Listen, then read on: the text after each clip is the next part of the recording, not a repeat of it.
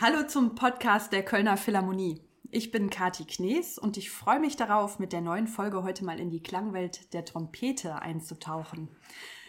Mein Gast ist ein junger Wilder der neuen Generation. Er wurde als Solist bereits mit Preisen wie dem Sonderpreis U21 des ARD-Wettbewerbs und zuletzt mit dem Opus Classic 2020 ausgezeichnet. Darüber hinaus hat er ein besonderes Fable für die Trompetenliteratur des 20. und 21. Jahrhunderts, ist ein leidenschaftlicher Fotograf und er kann den perfekten Milchschaum zaubern. Auch darüber werden wir sprechen. Herzlich willkommen, Simon Höfele. Hi, freut mich. Habe ich das so richtig zusammengefasst oder wie würdest du dich selber vorstellen? Ähm, ja, ich glaube, das kann man durchaus so machen. Also wenn ich mich vorstelle persönlich, dann nenne ich natürlich nicht immer meine Preise und so. Aber ähm, genau, ich glaube, das ist, das sind so die Sachen, die zurzeit mein Leben hauptsächlich bestimmen. Musik vor allem und natürlich dann Fotografie auch und, und äh, die Arbeit mit dem Kaffee, genau. Du hast ja mit sieben mit Trompete begonnen. War das dein allererstes Instrument? Ja, das war mein, das war mein erstes Instrument. Ich habe nicht den Umweg über die Blockflöte genommen.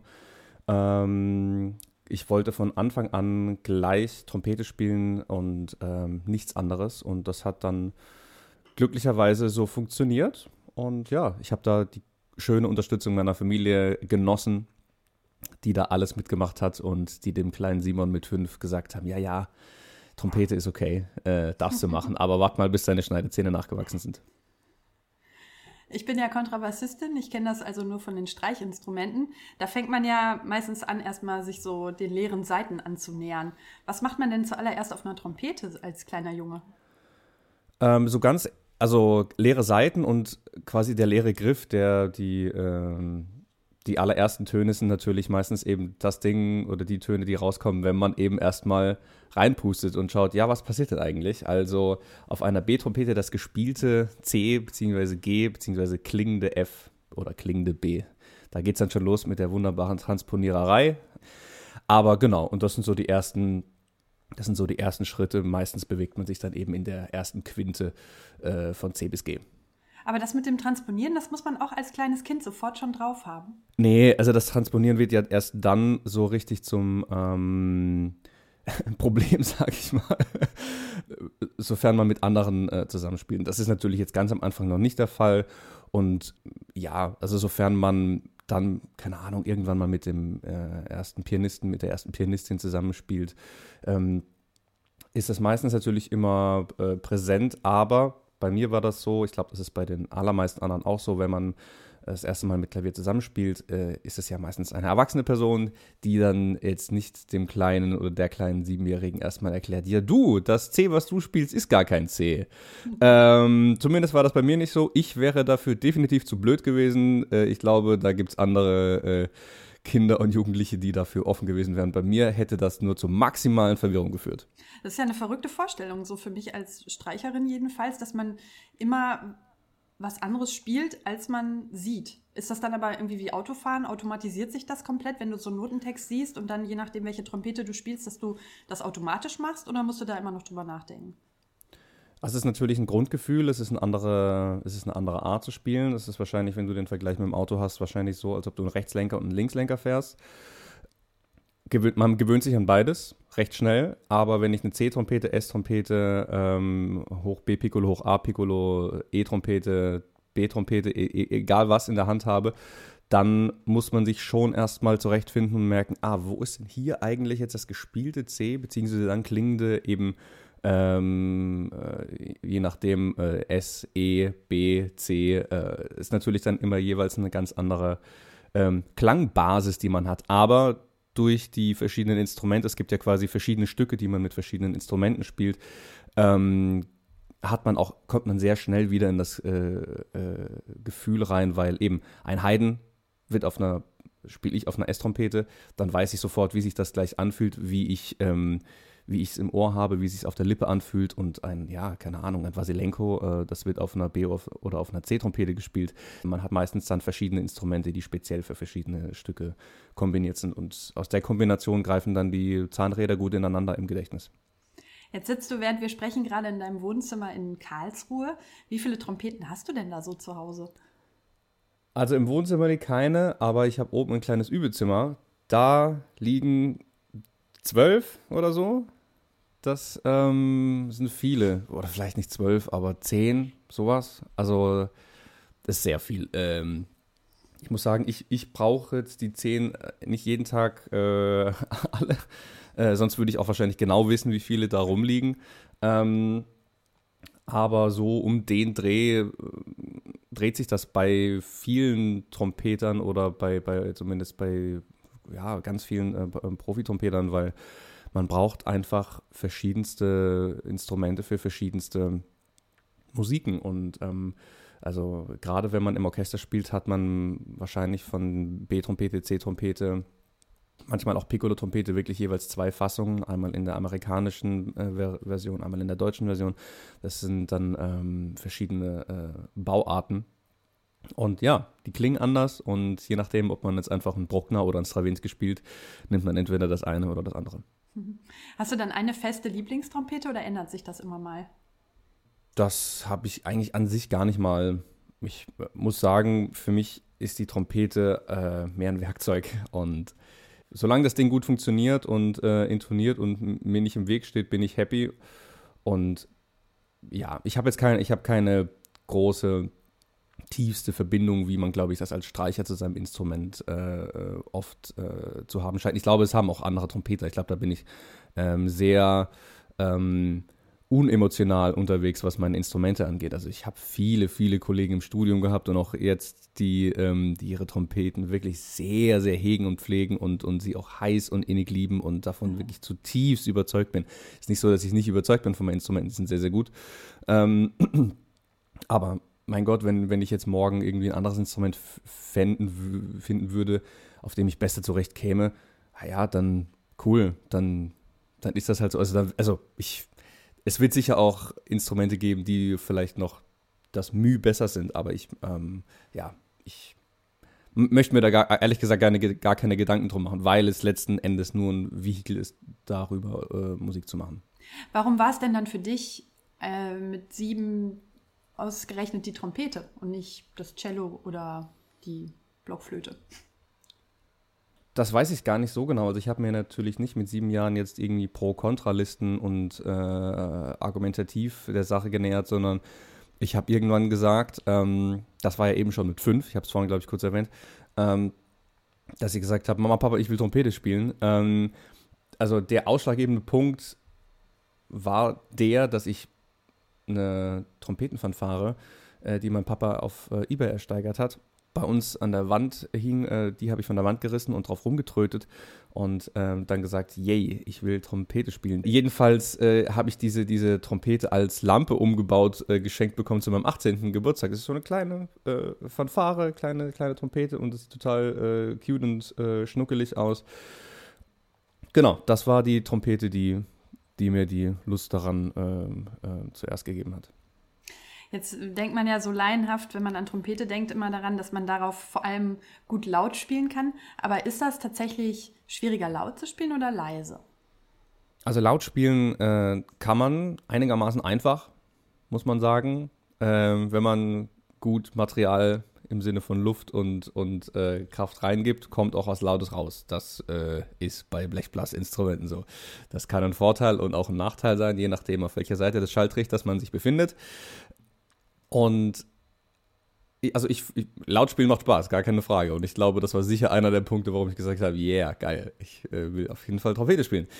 Aber letztlich, glaube ich, ähm, waren es doch eher die leisen Töne, die es mir dann angetan haben bei der Trompete. Und also generell gut spielen auf einer Trompete ist, glaube ich, das Schwierigste. Ob das jetzt leise oder laut ist, ist die Frage, eine Langqualität im großen Klang zu haben, im, im lauten Bereich, ist sicherlich genauso schwierig wie im, im, im, im leisen. Äh, wenn man aber auf die Extreme geht, würde ich jetzt wahrscheinlich schon sagen, dass die, die leisen Sachen ähm, das äh, fragilere sind, weil das Instrument vielleicht primär nicht unbedingt dafür bekannt ist. Wenn man dich spielen sieht, dann sieht das so mühelos aus. Aber ich habe selbst mal versucht, einen Ton aus einer Trompete rauszubekommen und habe dann ganz schnell festgestellt, da braucht man ganz schön Muckis in den Lippen. Also was, was macht einen denn wirklich zu einem guten Trompeter? Worauf kommt das an? Was muss man so körperlich auch trainieren und mitbringen? Also, wenn ich das jetzt in drei Fragen beantworten könnte, dann hätte ich, glaube ich, schon sehr viele Professuren. Ähm, ähm, ja, das ist jetzt so, das ist die goldene Frage. Was macht einen da komplett aus? Was ist der Weg nach Rom? Ähm, ich glaube, da gibt es ganz viele verschiedene Antworten und die sind alle sehr persönlich. Ähm, wie leider bei allem oder bei so ganz vielem. Letztlich arbeite ich gerne mit viel Entspannung beim Spielen. Ich äh, konzentriere mich auf einen guten Luftfluss, also dass trotzdem ähm, viel Energie da ist, ohne große körperliche Anspannung zu haben. Das, glaube ich, hilft jedem Musiker, ganz egal aus welchem Genre, ganz egal welches Instrument. Das hilft, glaube ich, auch, ähm, wenn man arbeitend am, äh, am Schreibtisch sitzt, dass man denkt, nicht verkrampfen, aufrechte Haltung, einfach so ein paar grundlegende ja, natürliche Dinge äh, zu haben, also Natürlichkeit und ja, einfach eine, eine Entspannung ähm, an alleroberste Stelle zu setzen, hilft, glaube ich, körperlich, aber auch dem musikalischen, weil der Klangcharakter danach eben dann entspannt klingt oder das eine beeinflusst sicher auch das andere. Es gibt sicher auch Tage, an denen es mal weniger entspannt klingt, aber ich glaube, es wäre dann schlimmer, wenn man dazu noch äh, die ganze Zeit sich ähm, körperlich dazu forciert, schön zu spielen. Ja? Das ist ja ein, ein, Paradox. Und ich glaube, das sind so die grundlegenden äh, Dinge, an die ich dann denke, aber letztlich kommt es dann wirklich auf den oder die Person persönlich selbst an. Aber der Ansatz an sich ist ja schon auch so ein Phänomen, oder? Also ich erinnere mich daran, dass früher im Jugendorchester die Trompeter immer im Bus saßen mit so einem kleinen Handspiegel und äh, sich ihre Lippen angeguckt haben. Die haben dann die Lippen gespitzt und haben so quasi die Lippenmuskulatur spielen lassen und das so ganz genau ausgecheckt. Genau, das ist, das, das ist so, glaube ich, so, ähm, das ist sicher Teil der Lösung, aber auch Teil des Problems gleichzeitig, weil dieses Überdenken von allem und jedem, wie muss ich meine Lippen spitzen, um ein G2 auf der B-Trompete bei kaltem Wetter draußen spielen zu können, damit das nicht zu tief ist, weil es die Durterz ist und die Klarinette etc weiß ich nicht, ob das unbedingt die äh, ähm, Lösung aller Fragen ähm, beinhaltet. Gut, klar, jetzt nicht genau diese Frage, die sowieso nicht, aber ähm, eben im Bus zu sitzen und sich die, die Lippen äh, immer anzuschauen. Ich habe auch Kollegen gehabt, die sich äh, mit Spiegel an der Trompete immer dabei zugeschaut haben. Das kann hilfreich sein gerade nach, äh, glaube ich, nach Ansatzumstellungen oder ähm, wenn man grundlegende Dinge äh, hat, die ausgebessert werden müssen die sich dann aber auch natürlich logischerweise im Klang äh, und im, im, im Spiel äußern. Aber prinzipiell wüsste ich jetzt nicht, ob ich das jedem und jeder empfehlen würde. Ich habe es nie gemacht. Ich gucke mich natürlich im Spiegel an, wenn ich, wenn ich spiele und schaue, was, was da so abgeht. Aber ein gesundes Bauchgefühl zu haben und zum Denken, also ehrlich, mache ich jetzt nicht viel anders, als ob ich normal reden würde äh, mit meinen Lippen. Ähm, also nicht reden beim Trompete spielen, aber so also die, die, die, die Anspannung oder die, die Stellung der Lippen, ähm, eben wieder das, die, die natürliche Haltung. Ich glaube, da hat man erstmal mehr von, als äh, sich alles und jedes ins kleinste Detail zu überlegen. Bescheid zu wissen, was man tut, ist immer wichtig. Aber alles zu überdenken, nur um des Überdenkens willen, ist, glaube ich, nicht zielführend und kann einen verrückt machen. Und dieses, genau, das, man kann sich verrückt machen bei, mit den Instrumenten, mit der Mundstückauswahl, mit was für Special-Zeug äh, kaufe ich mir dazu, um meinen Klang besser zu machen, irgendwelche Klanggewichte, irgend, irgendein anderes Zeug, von dem ich recht wenig halte. Das ist aber auch wirklich nur meine Meinung. Das kann sicher auch einen tollen Effekt haben. Aber gerade weil ich weiß, das sind letztlich irgendwelche Parabeln, die ich im Kopf schlage nur um eventuell den einen oder anderen Prozentpunkt noch mehr rauszukitzeln. Das möchte ich von vornherein lieber gleich bleiben lassen und dafür diese Ruhe haben und zu wissen, ich mache einfach und guck mal, was rauskommt. Ich habe gelesen, dass du auch im BJO warst, unter anderem. Ich war früher auch im BJO, nur ein paar Jahre früher als du. Ich hatte da die beste Zeit. Hat dich, was hat dich ja. so am meisten geprägt auf dem Weg? Waren das diese Jugendorchester? Also zu der Zeit ja, da war BJO, LJO, GMJO, war das Größte natürlich. Und ich meine, wenn du im BJO warst, dann kennst du das sicher auch, wenn man von der Arbeitsphase zurückkommt und merkt so, oh Gott, das BJO-Loch, nein, was, was mache ich nur in meinem Leben? Also das war, ähm, das war immer schlimm, aber es war genauso schön eben. Rückblickend waren es natürlich wilde Zeiten, sehr wild und ja, wow. Äh, es war wirklich sehr äh, beeindruckend, was man gemacht hat. Es war, auch, es war beeindruckend toll. Manchmal war es auch beeindruckend dumm, wenn man sich zurückerlebt und denkt, um Gottes Willen, was haben wir denn damals gemacht? Wie, wie, uiuiui.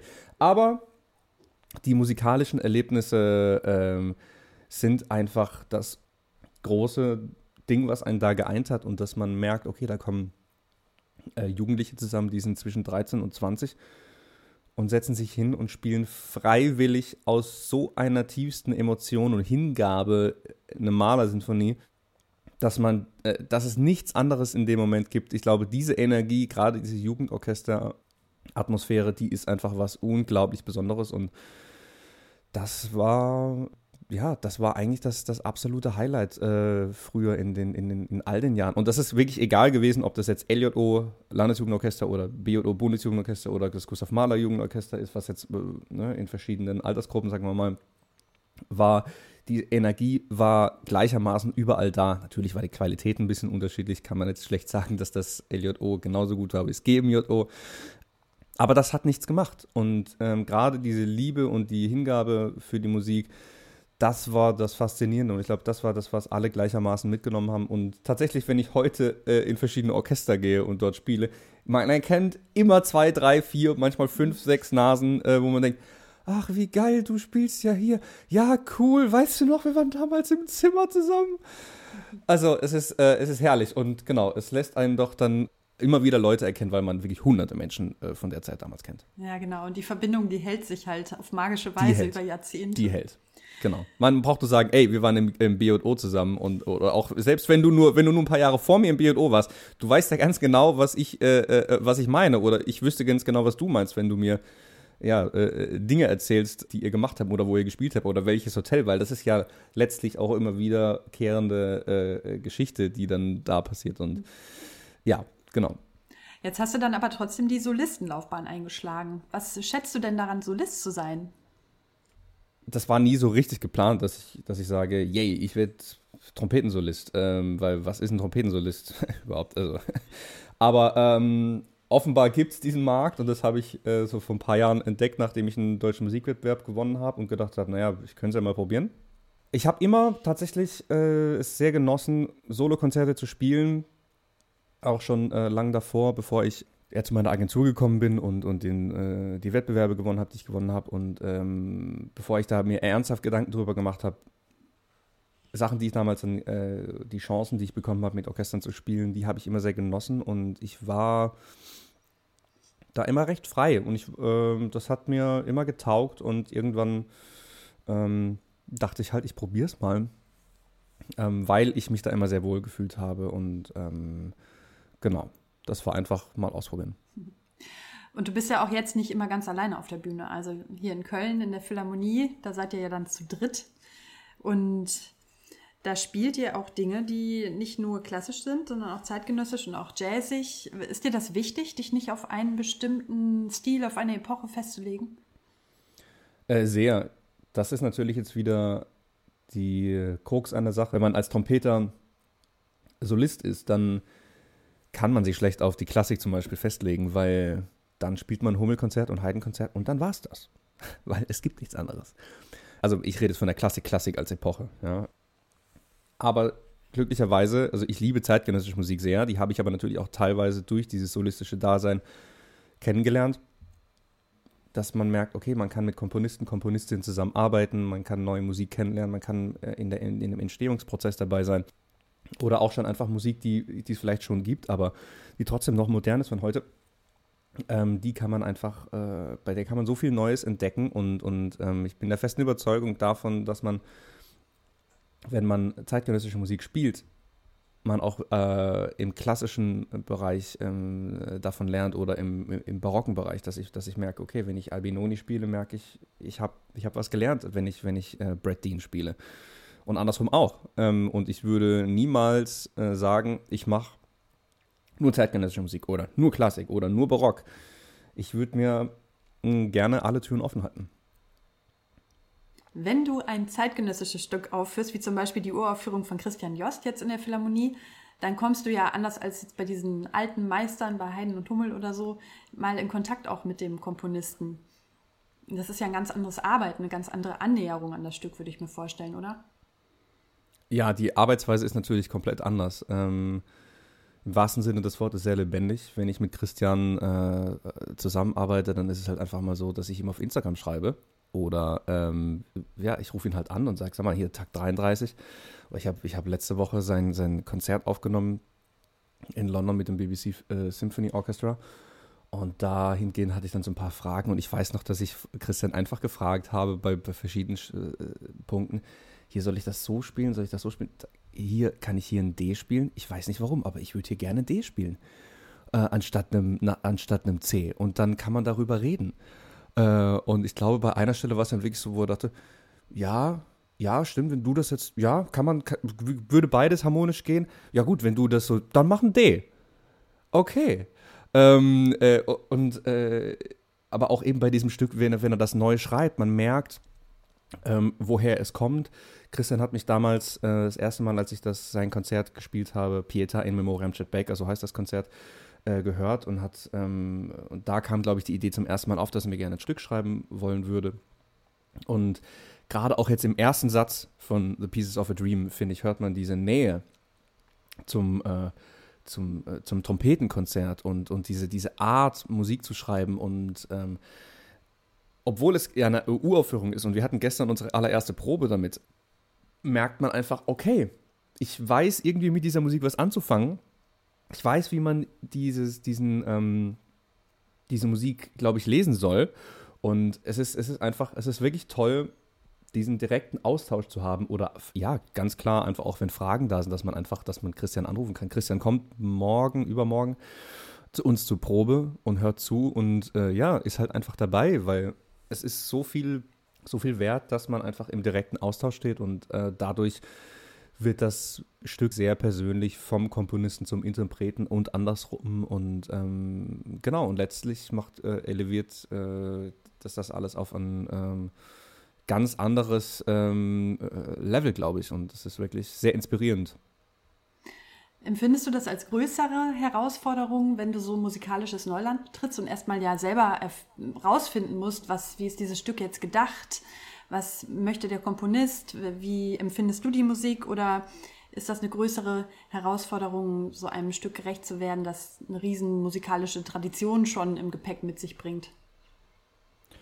Also ich finde, eine große Herausforderung ist es eh immer, ob ich jetzt eben die Tradition habe oder die, wir, den Druck, dass ich weiß, der Komponist, die Komponistin äh, wird die Uraufführung äh, sich anhören oder also gucken, was ich aus dem Stück gemacht habe. Aber letztlich ist es einfach der Respekt vor der Musik, die man als Interpret immer hat und natürlich nie schlecht spielen möchte. Und also ich glaube, ich würde nicht Musik machen, wenn ich, ähm, wenn ich nicht egal aus was ich äh, gerade spiele, eben sei es jetzt ein äh, Albinoni, Marcello, ähm, Bach und Co. Äh, oder ein Christian Jost, Brad Dean, ähm, Matthias Pinscher, Olga Neuwirth, ja, you name it. Äh, wenn ich da nicht Musik draus machen möchte und vor allem dann aber auch natürlich meinen Teil hineingebe, dass ich merke, okay, für mich ist die Musik wäre es das, ich würde gerne intuitiv das tun und, und, und das. Und das ist am Ende natürlich immer eine, eine Symbiose ist aus, aus ähm, Text vom Komponisten, von Komponistin und Interpret oder Interpretin, dass sich daraus dann eben was Neues ergibt. Sonst gäbe es ja auch gar keine äh, klassische Musik mehr heutzutage, weil warum spielt man heutzutage noch Mozart? Das hat man doch schon gespielt. Dann weiß man doch, wie es ist. Da gibt es doch schon tolle Aufnahmen. Ja, das sage ich jetzt mit Absicht mit, der, mit so einer doofen Stimme, weil klar, wenn, wenn das ein äh, François Xavier Roth äh, interpretiert, ist das was anderes, als wenn das ein, äh, ein Blomstedt macht. Und, und ähm, beides ist toll. Und beides ist anders. Und deswegen ähm, ist die Musik äh, immer, immer up to date und von heute. Und ähm, dann ist es auch eigentlich, äh, eigentlich egal, ob das zeitgenössische Musik ist oder ähm, ganz alte Musik ähm, oder Pop oder Klassik oder Jazz oder Country oder whatever wenn die Musik einen bestimmten Mehrwert hat, dann, dann überdauert die äh, die Zeit. Das war aber gar nicht deine Frage, ne? Doch, das, äh, du, du, hast, äh, du hast einen schönen Bogen geschlagen. Ich habe ich hab gerade nur, ich habe jetzt gerade gedacht, ich finde das so schön und ich, das habe ich, als du geantwortet hast, gerade auch gedacht. Ich finde, man merkt an der Art, wie du darüber sprichst, merkt man, dass du dich zwar sehr viel mit Musik beschäftigst, natürlich auch im praktischen Sinne, aber ich finde, man spürt auch, dass du die Kunst aus verschiedenen Perspektiven betrachtest. Dass du dich eben nicht nur mit der Trompete auseinandersetzt, sondern dass du zum Beispiel auch fotografierst und dass du für deine Reihe Kunstverlust auch Kulturschaffende porträtiert hast und dich kulturpolitisch engagierst, dich für den Erhalt von Kunst und Kultur einsetzt. Ist das für dich auch was, was so die praktische musikalische Arbeit immer wieder befruchtet? Also ich, genau wie du gesagt hast, die verschiedenen Perspektiven sind, glaube ich, immer, immer ähm, wichtig. Und einerseits würde es mir ganz egoistisch einfach auch zu langweilig werden, wenn ich die ganze Zeit nur Trompeter wäre. Nichts gegen Trompete, aber ich, ja, ich habe vorhin schon gesagt, es ist für mich irgendwie ein äh, Mittel zum Zweck oder quasi so das Vehikel zur Musik bin ja kein Trompeter, ich möchte Musiker sein. Ja, bei, bei allem anderen, ähm, das eine bedingt das andere und, und äh, ob das jetzt ist, ob ich zeitgenössische Musik mache oder Klassik oder fotografiere, ich habe quasi verschiedene Safe Spots, wo ich sein kann und mich, mich erhole oder mich inspirieren äh, lassen kann. Und das ist ein großes Rosinenpicken, was sich, glaube ich, am Ende aber dann ähm, gegenseitig ja, befruchtet. Und dieses, ja, jetzt habe ich aber wirklich vergessen, was du gefragt hast. ich habe dich, ich, ich hab dich gefragt, ob du glaubst, dass sich das immer alles befruchtet. Also ob es dich quasi auch zu einem besseren Musiker macht, rein praktisch auf der Trompete, wenn du auch diesen Perspektivwechsel immer wieder lebst, indem du zum Beispiel auch andere Künstler fotografierst und dich auf diese Weise mit Kunst auseinandersetzt. Ganz kurz beantwortet, ja. Ähm, ich, äh, davon bin ich fest überzeugt, weil ähm, Fachidiotie ist ein sehr böses Wort, aber es beschreibt den Umstand ganz gut. Ähm, äh, ich glaube, das gibt es genug und ich finde das, genau, es, ist, es, es, macht mir, sowas macht mir kaum, kaum Spaß. Äh, ich glaube, ich bin jemand, der sich viel und schnell für Dinge begeistern kann, aber es kommt bei mir auch immer mal wieder der Punkt, wo ich denke, boah, gar keinen Bock mehr. Jetzt muss ich einfach mal so ein bisschen was anderes machen. Sei es jetzt eben in der Fotografie, dass ich sage, nee, gerade einfach keine Lust mehr zu fotografieren. Oder bei der Trompete, dass ich mir auch denke, oh, das Stück kann ich nicht mehr sehen. Oder ja, whatever.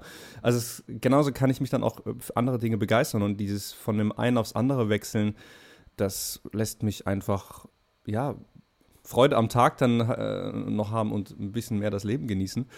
Äh, es ist hart genug manchmal und da finde ich, ist es ganz gut, wenn man da ein paar äh, Mittel und Wege hat, die man aktiv nutzen kann, um zu sagen, okay, ich kann mich jetzt hier aus einer bestimmten Passivität rausholen, die, die mich irgendwie ja, ein bisschen einschlafen äh, ist vielleicht das falsche Wort, aber ein bisschen, bisschen abstumpfen lässt, um mich wieder zu resensibilisieren äh, in verschiedenen Bereichen, weil ich eben mich nicht nonstop mit der Trompete beschäftige, sondern eben dann äh, im Café bin und ähm, dann einfach ähm, verschiedene äh, Specialty Coffees halt mache, was natürlich so gar nichts damit zu tun hat. Aber dann komme ich wieder zur Trompete zurück und sehe wieder den Wald vor lauter Bäumen, weil ich halt sonst davor wirklich vor einer dicken Eiche gestanden bin und erstmal gar nichts mehr gesehen habe.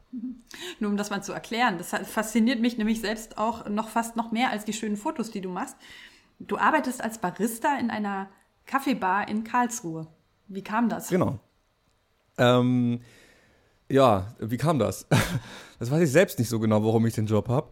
Also ich weiß warum, ich weiß, dass ich ihn wollte, aber warum ich eingestellt worden bin, weiß ich nicht. Also Props an meinen Chef, der mich eingestellt hat, voll gut. Aber das war damals so, dass ich, es gab ein neues Café in Karlsruhe, das heißt Jaro Café, muss man ja auch mal ein bisschen Schleichwerbung machen. Das hat gerade neu aufgemacht, da hat ein äh, Freund und Studienkollege von mir gearbeitet und der hat so aus Spaß gesagt, ey, come on, we're hiring, bla bla bla, äh, wir stellen ein, bewerb dich doch. Und das war im Ende März, jetzt 2021 und äh, das war der zweite, nee, war das der zweite Lockdown? Einer der Lockdowns. Ich habe den Überblick verloren. Äh, ich habe auch leider den Überblick verloren. Es stand zumindest gerade nicht so richtig rosig um, die, ähm, um den vollen Konzertkalender, ähm, wobei ich danach ähm, ab April wirklich wieder viel zu tun hatte, glücklicherweise. Trotzdem war es nicht ganz so viel wie davor. Und ich dachte mir zu der Zeit, oh, die ganze Zeit zu Hause sein, üben, ich bin eh immer alleine unterwegs. Ähm, Kontaktbeschränkung war bei mir eh so, naja, okay, also so wie immer Ich bin eh immer allein unterwegs oder allein zu Hause. Ich, wenn, wenn ich es nicht drauf anlege, sehe ich niemanden. Aber so, gar niemanden. Das war also bei mir kein Problem. Aber so nach Monaten dachte ich mir, okay, es wäre doch, glaube ich, im Sinne meiner Psyche vielleicht nicht verkehrt, mal wieder unter Leute zu kommen, wie man so schön sagt. Und die Idee, in einem Café als Barista zu arbeiten, vor allem wenn es so ein richtig nices, kleines, schnuckeliges, schönes Café ist, was auch noch so richtig fancy, mega guten Kaffee macht. Ich glaube, diese Idee findet erstmal niemand äh, ähm, richtig mies. Das, hat, das haben, glaube ich, schon viele gehabt, die Idee, dass man sagt, ach, da so in einem kleinen Café zu arbeiten, das ist doch irgendwie eine schöne romantische Vorstellung. Und dann bin ich dahin und habe gesagt, ja, keine Ahnung, hier, ich bin der Simon, ich mag Kaffee. Ich mag auch schlechten Kaffee. ich weiß nicht, warum ich das damals so gesagt habe. Und ja, hier ist mein Lebenslauf, weil es stand bei der Bewerbung, soll ich meinen Lebenslauf mitschicken. Das war natürlich weird, weil welchen Lebenslauf soll ich da hinschicken? Dann habe ich meinen künstlerischen Lebenslauf da. Äh, also völlig, völlig sinnfrei, aber hatte ein tolles Gespräch mit meinem, äh, mit meinem Chef. Und dann irgendwann hieß es, ja, komm doch mal zum äh, Probearbeiten vorbei ich habe in meinem Leben noch keine Kasse bedient gehabt. Ich habe in meinem Leben noch nie an so einer Kaffeemaschine gestanden. Ich hatte, es war alles für mich das komplett erste Mal. Also ich stand wirklich da wie der Depp vom Dienst, habe aber alles irgendwie, ähm, ja, glaube ich, einigermaßen schnell dann gelernt. Und dann hieß es irgendwann, ja, wir würden dich eigentlich ganz gern einstellen. Und ich wusste nicht so richtig, wie mir geschah, weil ich dachte, ah, wirklich? Okay. Hm. Ja, okay, dann, dann machen wir das. Ähm, weil zu der Zeit hat das immer ganz gut reingepasst. Jetzt äh, wird es immer ein bisschen äh, schwierig mit, mit, mit der Zeit, aber es ist auch nur ein 400-Euro-Job. Und jedes Mal, wenn ich da bin, äh, genieße ich es ähm, äh, total, weil es ist einfach, es ist harte Arbeit. Also diese fünf, sechs Stunden, äh, so eine Nachmittagsschicht, das ist nonstop wirklich am, am richtig Arbeiten sein. Das ist, aber das ist für mich eben dann diese Art Entspannung, die ich dann habe, weil ich merke, okay, ich komme vom Üben, ich komme vom, vom, vom quasi mehr am Nachdenken sein vom Musik machen und stelle mich dann ins Café und dann heißt es so, ja, der nächste Bit, ja, stellen Sie doch schon mal nach links. Ah, okay, zwei Cappuccino, drei Flat Whites, der eine mit Hafer, der andere von Grinder 3, okay. Und dann quasi halbe Bestellung aufnehmen, wenn man alleine ist und den Kaffee machen, dann den Latte Art, das, dann bringt man es noch raus, dann bestellt der andere noch ein Banana Bread und dann ah, merkt man hinten, shit, wir haben keine Orangen mehr. Ähm, äh, du, Lani, können wir, können wir noch, ähm, können wir noch äh, Orangen haben? Ich muss hier gerade eine Limo machen. Ah ja, nee, oh, ah, sorry, der Kaffee lief jetzt sonderlich lang, ich muss den nochmal machen ist das okay? Ja, warten Sie kurz da hinten. Und man ist so in so einem, in so einem Tritt und genauso geht es dann für fünf, sechs Stunden weiter. Aber trotzdem hat man diesen Aspekt von äh, sich da schon auf eine gewisse Art und Weise kreativ austoben zu können, weil Kaffee ist eine Wissenschaft. Eine, äh, wir haben wirklich tolle Cafés in unseren verschiedenen Mühlen, die wir anbieten und, und bei jedem Kaffee ist wirklich dann eben, was für ein Mahlgrad, auf wie viele Sekunden soll der laufen, was für Geschmäcker, wie sind die floralen Noten, schmeckt der eher bitter, wenn ich ihn länger laufen lasse, sollte er auf 28 Sekunden sein, möchte ich ihn eher fruchtig haben, wie möchte der Kunde das dann im Endeffekt? Und ähm, diese ganze Sachen, die, die, die, die gehen dann im Kopf ab und das macht so viel Spaß, wenn man da wirklich also man hat erstens gar keine andere Kapazitäten darüber noch hinaus, zusätzlich noch irgendwie sich über Musik Gedanken zu machen. Ähm, außer es ist sehr wenig los, das passiert zum Glück nicht oft. Und dann kommt man zurück, abends ist völlig fertig, aber hat halt einfach mal wirklich wie mit dem Hochdruckreiniger alles schön aus dem, äh, aus dem äh, Kopf rausgekerchert und ist da einfach wirklich wieder schön resettet. Das heißt, du kannst auch richtig so Latte Art mäßig da irgendwelche Figürchen in den Cappuccino malen. Also natürlich, glaube ich, würde ich jetzt auf einer äh, äh, Latte Art Weltmeisterschaft ähm, äh, peinlich schlecht aussehen, natürlich. Aber die, ähm, also ja, doch, also so Tulpen und ähm, Rosettas und äh, sowas, das geht alles. Also das, ähm, das ist aber natürlich auch ein das poste ich alles dann immer auf, auf Instagram natürlich, weil ich meine, das ist das natürlich. ideale Ding. Ich meine, warum hat man Instagram, wenn nicht für Musik, Fotografie und Kaffeesachen? Also es ist ja eigentlich der perfekte Hipster. Aber ähm, die, ich habe von ein paar Freunden dann so ein paar frustrierte Nachrichten bekommen, so nach dem Motto, warum kannst du das so gut? Bin ich so scheiße im Kaffee machen? Ich habe das schon seit Jahren, aber natürlich ist der Vorteil, den man der man hat, wenn man als Barista am Café arbeitet, dass ich hunderte von äh, Cappuccini am, äh, in einer Schicht mache, mehr oder weniger. Also ich habe ja quasi zwei Jahre Erfahrung in einer Vormittagsschicht. Und vor allem die Vergleichbarkeit, direkt nacheinander mehrere Kaffees zu machen und zu merken, ah ja, okay, wenn ich die Hafermilch ein bisschen mehr schäume, ah ja, nee, dann äh, ist sie, dann franzt sie ein bisschen aus, okay, Tacken kälter, aha, ja, okay, ein bisschen mehr Luft reinlassen, aha, okay, ein bisschen so. Man hat ja ganz direkte ähm, Vergleichsobjekte, weil man eben den einen Cappuccino dann macht und den nächsten in anderthalb Minuten drauf.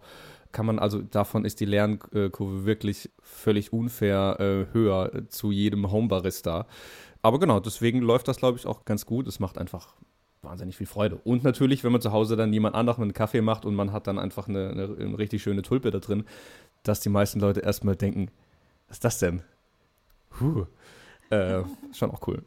Bist du denn da Perfektionist? Also so Perfektionist, äh, die, ist, die, Intonation auf der Trompete muss perfekt sein, das Licht beim Fotografieren muss perfekt sein, der Milchschaum muss perfekt sein oder bist du mehr jemand, der das immer alles so experimentiert und ausprobiert und so und sich immer wieder neu erfindet?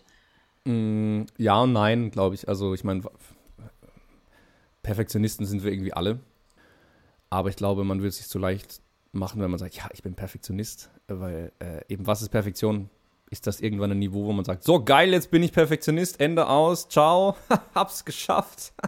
Weil, was ist das perfekte Licht oder was ist der perfekte Milchschaum oder was ist die perfekte Musik oder die perfekt gut perfekte Intonation? Das kann man recht genau messen.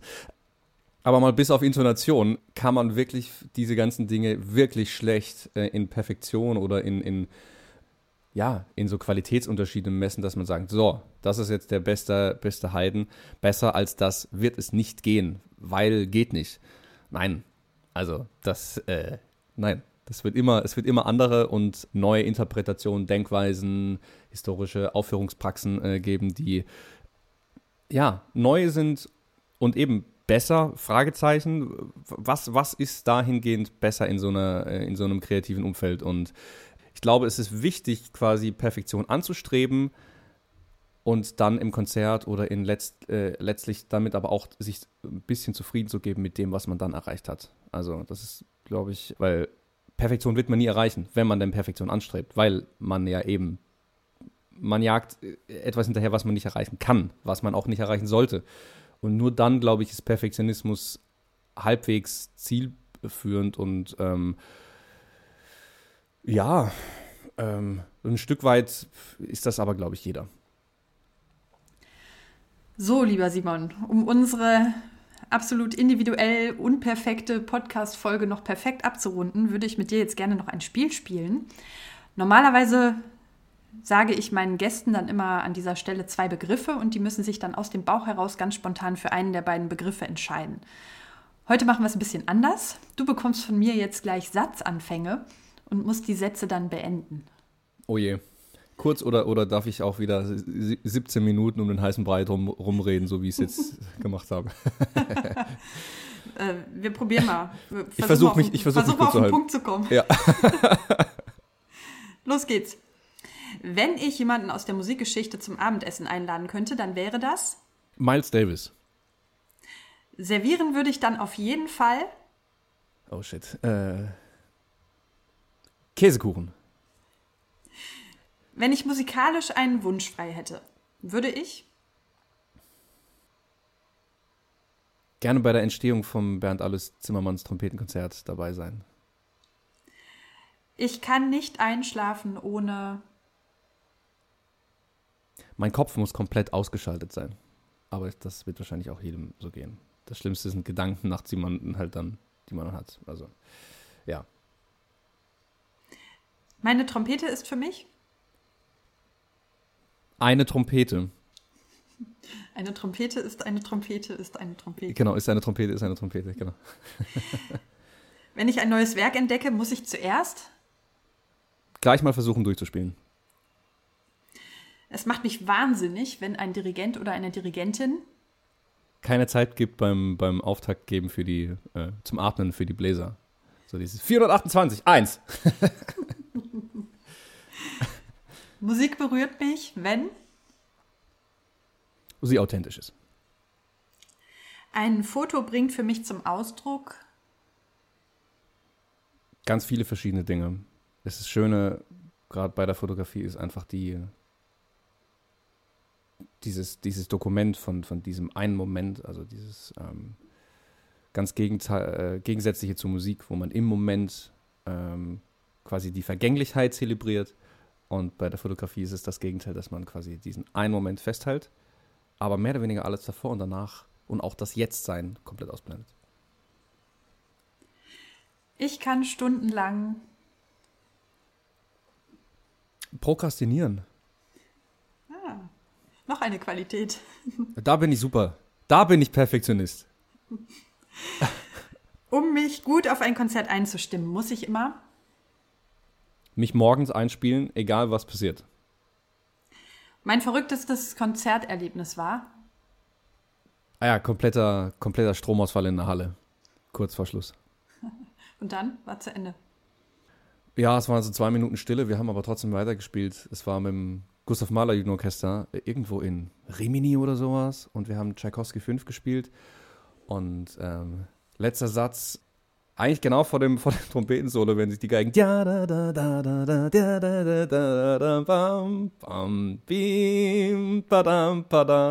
die Licht aus. Bam, bam. Und dann wirklich bis zum Ende. Komplett Stille. Äh, nicht komplett Stille. Wir haben einfach weitergespielt, weil wir dachten, okay, das kennen wir langsam auswendig. Aber wir haben, das war, es war eine Halle, wo keine Fenster drin waren und es war ein Stromausfall und ja, äh, ein Hoch auf Unplugged äh, Orchester, die natürlich halt ganz akustisch spielen. Ähm, und dann ging plötzlich das Licht wieder an und man hat nur noch gesehen, wie Eschenbach versucht hat, quasi in der kompletten Finsternis weiter zu dirigieren und er ist einfach quasi, er ist wirklich gehüpft, weil er halt versucht hat, möglichst riesige Bewegungen zu machen. Es war skurril, es war sehr skurril und die Menge ist komplett ausgerastet, weil es doch erstaunlich gut zusammen war am Ende, obwohl es einfach für wirklich diese, diese gesamte letzte äh, Zeit einfach stockdunkel war. Herrlich. Vergisst man nie, cool, ja. oder? Das war, das war cool, ja. Wie fühlst du dich eigentlich, wenn du in der Philharmonie auf der Bühne stehst? Was macht die Kölner Philharmonie mit dir? Da fühle ich mich immer wirklich sehr, sehr gut. Es ist wirklich einer meiner liebsten Seele. Das sage ich jetzt nicht nur in dem Podcast, sondern davon bin ich überzeugt. Ähm, die man hat sehr viel Platz, man ist sehr nah am Publikum und gerade auch, dass man diesen, also man ist nicht so auf einer auf einer Bühne und hat dann so, ist so separiert ähm, äh, zum Publikum, sondern es ist ein, ein Ding. Und man hat irgendwie zusammen eine äh, gute und schöne Zeit und die Akustik ist einfach wirklich ähm, hervorragend. Also von daher bin ich immer sehr, sehr gerne in Köln. Ein schönes Schlusswort. Es war mir eine große Freude, mit dir zu sprechen, Simon. Gleichfalls. Ich wünsche euch noch schöne Proben und ich hoffe, dass du mir eines Tages mal einen Kaffee machst. Ja, unbedingt. Komm vorbei. Vielen Dank. Das war wieder eine neue Podcast-Folge aus der Kölner Philharmonie. Ich bin Kathi Knees und sage Tschüss und bis bald.